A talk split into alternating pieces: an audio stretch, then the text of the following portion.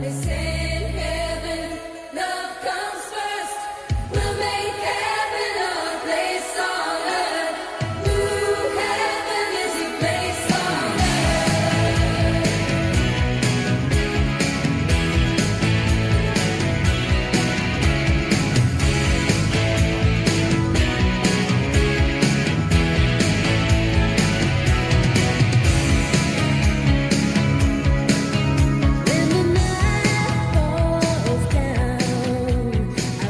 Buenos días, tardes o noches dependiendo del momento y lugar en el que nos estén escuchando en el día de hoy. Bienvenidos un día más a Cultura Libre, una radio donde desde bien temprano buscamos que a pesar de esta tremenda situación en el mundo sigas conociendo mucho más de la cultura. Hoy vamos a hablar del famoso surrealismo. Les habla su conductora Luz Ramírez y me encuentro en vivo a las distancias con los locutores Gonzalo Barahona. Hola gente, ¿cómo andan? Carolina Nagañaras. Buenos días a todos y Valentina Morales. Buen día. Primero que nada, quería saludarlos y mandarles un enorme abrazo a la distancia y preguntarles cómo la están pasando en sus casas. ¿Han tenido que salir para alguna cosa? ¿Algún cercano se encuentra con COVID? Buen día, Luz, ¿cómo andás? Yo por suerte estoy y estamos todos bien. Con muchas ansias de salir, al menos a pasear a Roma, que es mi perra. Pero acá andamos con toda la buena onda, un día más para informar a todos los que nos escuchan esta mañana. Buenos días a ustedes. Acá andamos como se puede, se extraña bastante a todos. Pero bueno, no queda otra que cuidarnos mucho y seguir lo menos posible. De igual manera, ojalá todos estén haciendo lo mismo en sus casas para que esto termine lo más rápido que se pueda.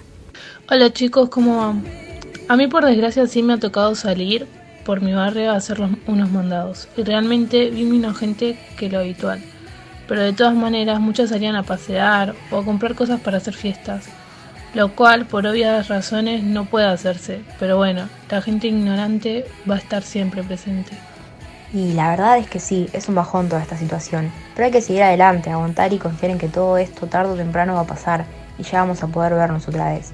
Mientras tanto, para ir cambiando el ambiente y poner un poco más de onda, ¿qué les parece si vamos con un tema de los viejos? ¿Cómo me gustaría un tema de los pericos? Hace tanto que no los escucho. ¿Y qué opinan si arrancamos la mañana tranquila con Runaway? No, qué buen tema. Yo lo escuchaba todo el tiempo en la casa de mi tía Claudia. De paso, un saludo para ella. Y cómo se extraña salir. Bueno, pero no hay que caer y estar tristes, porque ya falta cada vez menos para volver a la normalidad. Y vamos a poder compartir una mañana de mate como antes. Muy bien dicho, Gonza, a ser positivos. Para arrancar de 10 esta mañana de jueves, hoy que está un poco fresco, vamos a ir a una pausa para ponernos cómodos y nos quedamos con Runaway de los Pericos. En un segundo volvemos.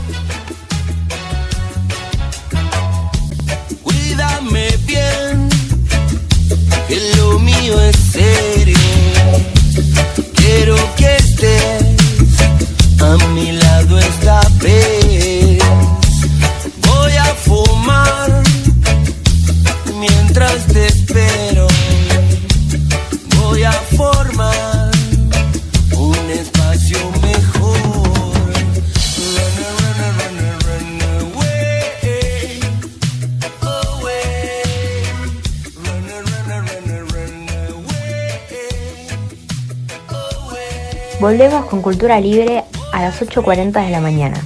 ¿Qué les parece si les damos una introducción a los oyentes de hoy de lo que fueron las vanguardias en sí? Dale luz, así empezamos poniéndonos en contexto, ya que el debut de las vanguardias ya pasó hace más de un siglo. La primera en establecerse fue el impresionismo, seguido por el expresionismo, el faudismo y el cubismo. Bueno, para empezar, las vanguardias artísticas comenzaban a manifestarse en Europa a principios del siglo XX, unos pocos años antes de que se usara la Primera Guerra Mundial, por cierto. Justamente las que comentó Valen surgieron entre 1860 y 1907. Y después de estas, entre 1909 y 1930, surgieron el futurismo, dadaísmo, ultraísmo, el surrealismo, estridentismo y el arieldentismo. Exacto, Caro. Y estas vanguardias que mencionan lo que buscaban eran cambiar la historia, confrontar a la sociedad e intentando reinventar el concepto del arte, para así impulsar la libertad de expresión de todos y cada uno de los artistas. En concreto, el surrealismo del que vamos a hablar hoy se estableció en 1920 y fue considerada una de las más relevantes por su enorme avance para la época, ya que su mismo nombre lo dice, va más allá o por encima de la realidad. A su vez, no debemos olvidar que las vanguardias artísticas no se basan solo en pinturas, cuadros y arte en museos, sino que también son muy populares en el ámbito de la literatura y se ven tanto en poemas como en libros. Ah, bueno, y hablando de eso, les queríamos comentar que la librería Casi Vaso, ubicada en Camino de Cintura, posee unos increíbles descuentos y cuenta con servicio de mensajería que te alcanza los productos que compres hasta la puerta de tu casa, para que no tengas que salir y puedas leer un poco en esta cuarentena. A mí personalmente me encanta comprar ahí. Vienen todos los libros reasegurados y a un precio que no te imaginas, un regalo. Compré El amor loco de André Breton y tres novelas en imágenes de Mark Ernst. Súper recomendables. Bueno, por lo que veo te gustan los libros surrealistas, Valen. Te voy a recomendar entonces Saqueadores de Espuma, de Martínez Lourdes. Es un libro bastante actual, de hecho. Se editó ahora, hace poco, en el 2020, y habla de las grietas en la ciudad rumbo a lo urbano. Por si te interesa, o a alguno de los oyentes presentes. Pero chicas, a ver si pueden tratar de explicarnos. ¿Los libros surrealistas qué buscan explicar? Porque yo libros sí he leído, pero no tengo un favorito destacado que supiera explicar en concreto. En casa solo tengo un cuadro de René Magritte, ese con la manzana en la cara del hombre, que no recuerdo el nombre. El surrealismo literario en sí, Gonza, busca mezclar la realidad y la ficción, mencionando temas fuertes o complejos para la lógica real, generando confusiones entre ambos temas. Es así tal cual lo explica Valen, porque muchos autores utilizan metáforas un tanto confusas o dejan muchos huecos libres a la imaginación del lector, dejando que se mezcle la realidad con la ficción. Ah, y Gonza, creo que hablas de la pintura El Hijo del Hombre, que en efecto sí es de René Magritte. Personalmente a mi mamá le gusta más el cubismo, así que por desgracia no tengo el placer de tener un cuadro surrealista en ningún lugar de mi casa. Todas las vanguardias y tipos de arte son muy distintos realmente, pero cada uno tiene su encanto, y próximamente en otra ocasión se lo explicaremos más a detalle. Mientras tanto, ¿qué les parece si le ponemos un poco más de movimiento esta mañana con un clásico de Manu Chao? Así es, los dejamos en una pequeña pausa con Me Gustas Tú y en un segundo volvemos.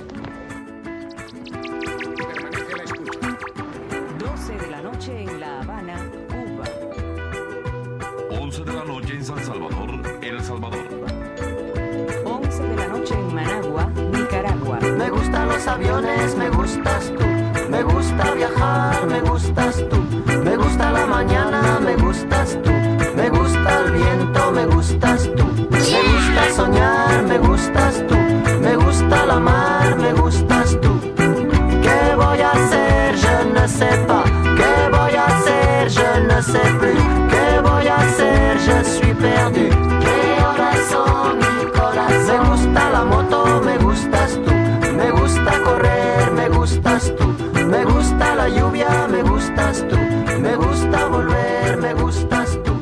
gusta marihuana, me gustas tú. Y ahora sí, ¿qué les parece si vamos directo al tema del día de hoy, el surrealismo? ¿A quién le gustaría empezar?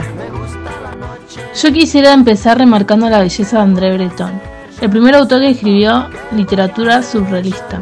Es increíble la pasión e inteligencia de ese hombre para escribir su libro Los campos magnéticos. Coincido totalmente con Valen. Hay que ponerle mucho empeño para poder elaborar una obra de arte de ese calibre, tan avanzado para su época, ya que el surrealismo no es un ámbito nada sencillo en el cual especializarse y un tanto complejo de interpretar sobre todo. Pero por supuesto, el surrealismo además de ser una de las vanguardias que más ha perdurado, es una de las más complejas de llevar a cabo, ya que se deja al subconsciente trabajar libremente, ya sea plasmados sueños o pensamientos en la escritura, pintura, música y muchos ámbitos del surrealismo. Entonces todos coincidimos en que el surrealismo no es un tema que haya que tomar a la ligera, ya que suele ser espontáneo, fluido, creativo y sobre todo original y personal. Por lo general se incluyen pensamientos propios del autor y suele ocurrir que él sea el único que pueda interpretar el verdadero significado de las metáforas que emplee. E igual, hay muchos autores que realizan poesía o escriben libros que no son considerados surrealistas por los autores mismos, pero al leerlos parecen representar claramente al surrealismo, como es el caso de las creaciones de Alberti, García Lorca o Luis Cernuda. Por esa misma razón, hoy les traje un poema que leí hace un tiempo de Paul Eluard, llamado Desnudez de la verdad, y dice así: La desesperación no tiene alas, el amor tampoco. Ni rostro, no hablan, no me muevo, no les miro, no les hablo. Pero estoy mucho más vivo que mi amor y mi desesperación. Este podría ser un solo poema de amor, pero puede analizarse de distintas maneras, tomando la desesperación como algo tan poderoso que se puede comparar con el amor, y a su vez como si existiese una fuerza mayor que ambos, la vida. Y es un increíble análisis, Gonza. De eso se trata la lectura del surrealismo, de entrar en el pensamiento del autor y pensar en qué quiere comunicar.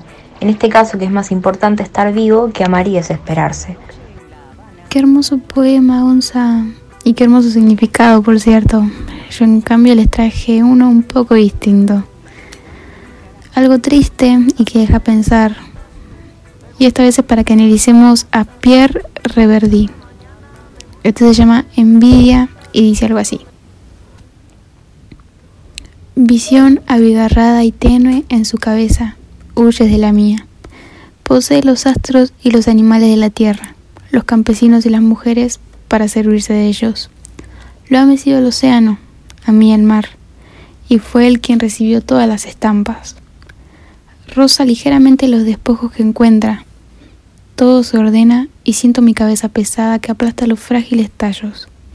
Destino, si creíste que podría partir, me hubieras dado alas. Está muy bueno. Yo deduzco que trata de la envidia del autor hacia alguien más, y la envidia mata. Por lo tanto, el que tiene menos nunca tuvo nada. Y el destino no le dio alas, es decir, que no le dio una mano. Eso mismo, Gonza. Que el otro tenía mucho y él, que tiene poco, no le queda más que envidiarlo. Y el destino, aunque sabía que él tenía poco, no le ayudó de mucho. Una analogía un tanto triste, diría yo. Y como estos hay miles, con metáforas a veces muy rebuscadas, pero que nos dejan un buen espacio para nuestra imaginación, para deducir qué quiere decir con dicha referencia, ya que el reverdi también se puede interpretar como que a pesar de no tener nada, él pelearía incluso con el destino.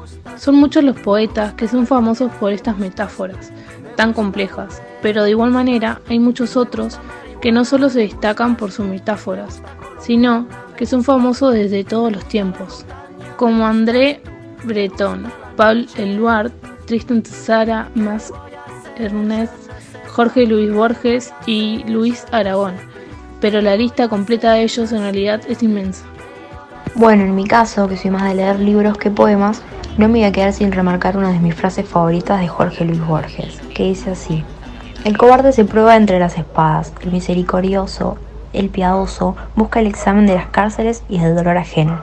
Es de su libro La Lep el cual habla del recuerdo de una mujer que envuelve a los dos personajes y todo transcurre rutinariamente en una atmósfera triste y serena, pero les garantizo de que a medida que lo vayan leyendo van a tener una nueva definición de lo que es real y real y ver el universo de muchos ángulos a la vez. Ahora me diste ganas de leerlo, Luz. Los libros surrealistas siempre me terminan haciendo dudar hasta de mi propia existencia. Cuando pase todo esto te lo alcanzo a tu casa, Gonza. O en estos días te lo paso en PDF si lo encuentro. Mientras tanto, ¿qué les parece si hacemos una pausa cortita y retomamos con otro ámbito del surrealismo? Los dejamos con un temón de los Pet Shop Boys y ya volvemos.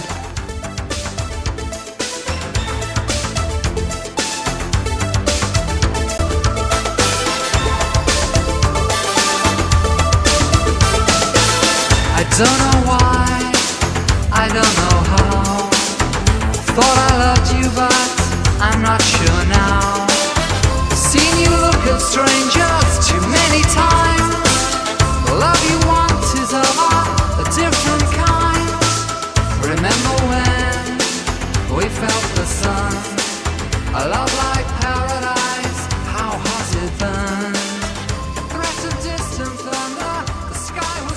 Ahora que ya estamos otra vez con ustedes, aprovecho para preguntarles, ¿alguna vez vieron una película surrealista?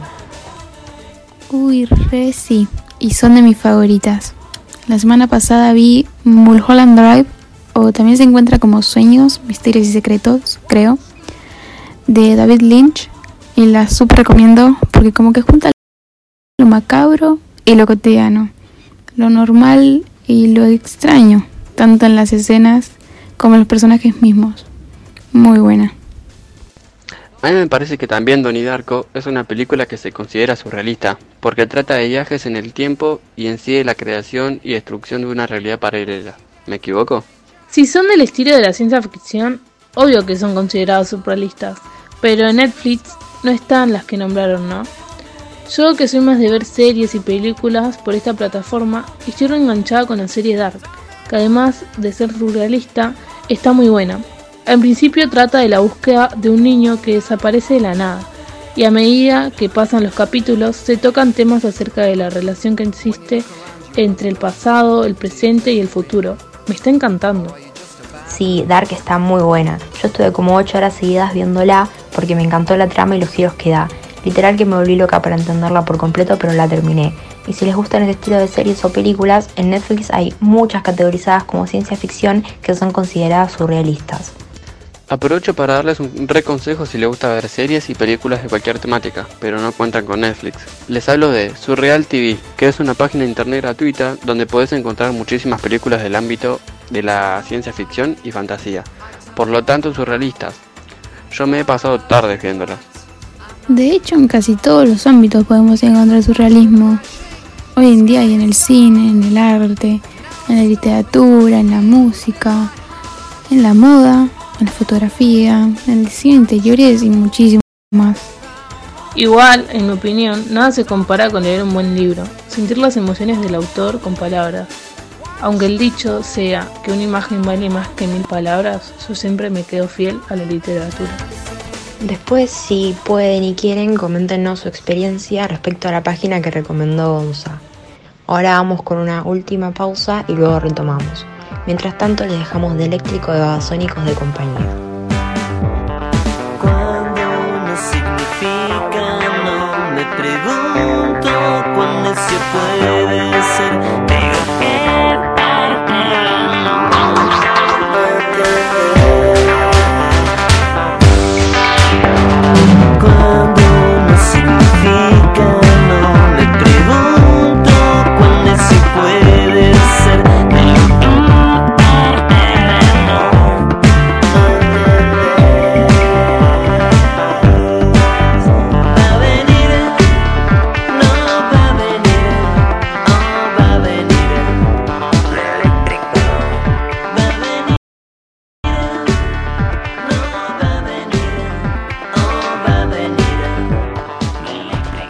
Estamos llegando al final de la transmisión de hoy acerca del surrealismo, una belleza de tema diría yo. Coincido con vos, Luz. El surrealismo es uno de los movimientos artísticos más emblemáticos y debo decir que uno de mis favoritos. Ojalá a toda la audiencia les esté encantando tanto como a mí.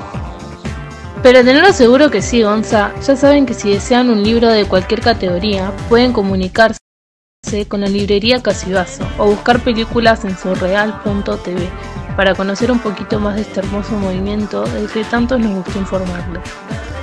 O asimismo, si les apasiona más el arte de la pintura en sí, cuando todo esto termine podrán ir a algún museo y les aseguro que se van a enamorar de todas las obras surrealistas que se muestran ahí, como las de Dalí, Picasso, Frida Kahlo, Magritte y millones de pintores famosos, no solo del ámbito surrealista. Por supuesto, Caro, hay muchísimas vanguardias aún por conocer. Esperen ansiosos que el próximo martes vamos a charlar de una de las últimas vanguardias. Estén atentos a nuestras redes sociales y sobre todo recuerden quedarse en sus casas. Y en el hecho de que esto no les sea posible, tomen las medidas necesarias para cuidarnos entre todos. Usen el barbijo o tapabocas siempre que deban salir por más mínimo que sea su recorrido. Y al llegar, lávense bien las manos y desinfecten todo el externo a su hogar. Bueno, una vez más, muchas gracias a todos los que están del otro lado escuchándonos todos los martes y jueves a las ocho y media de la mañana. Gracias por todos los mensajes lindos que nos hacen llegar por las redes sociales. Gracias por tanto aguante. A no decaer, que ya falta cada vez menos para vernos otra vez. Cuiden a sus familias y si alguien mayor necesita ayuda, sean solidarios, que del virus nos curamos todos juntos. Cualquier duda al respecto pueden ver las historias destacadas de nuestro Instagram, Cultura Libre AM, donde les mostramos algunos tips para sobrellevar esta cuarentena lo mejor posible. Gracias a todos por estar acá un día más. Gracias Gonza, Valen y Caro por traer material tan enriquecedor a nuestro programa de hoy. Nos despedimos con una canción que personalmente me encanta y les mando un abrazo a la distancia. Un saludo grande desde lejos. Ya saben, estamos en vivo otra vez el martes a la hora de siempre. Un beso enorme. Cuídense mucho. Show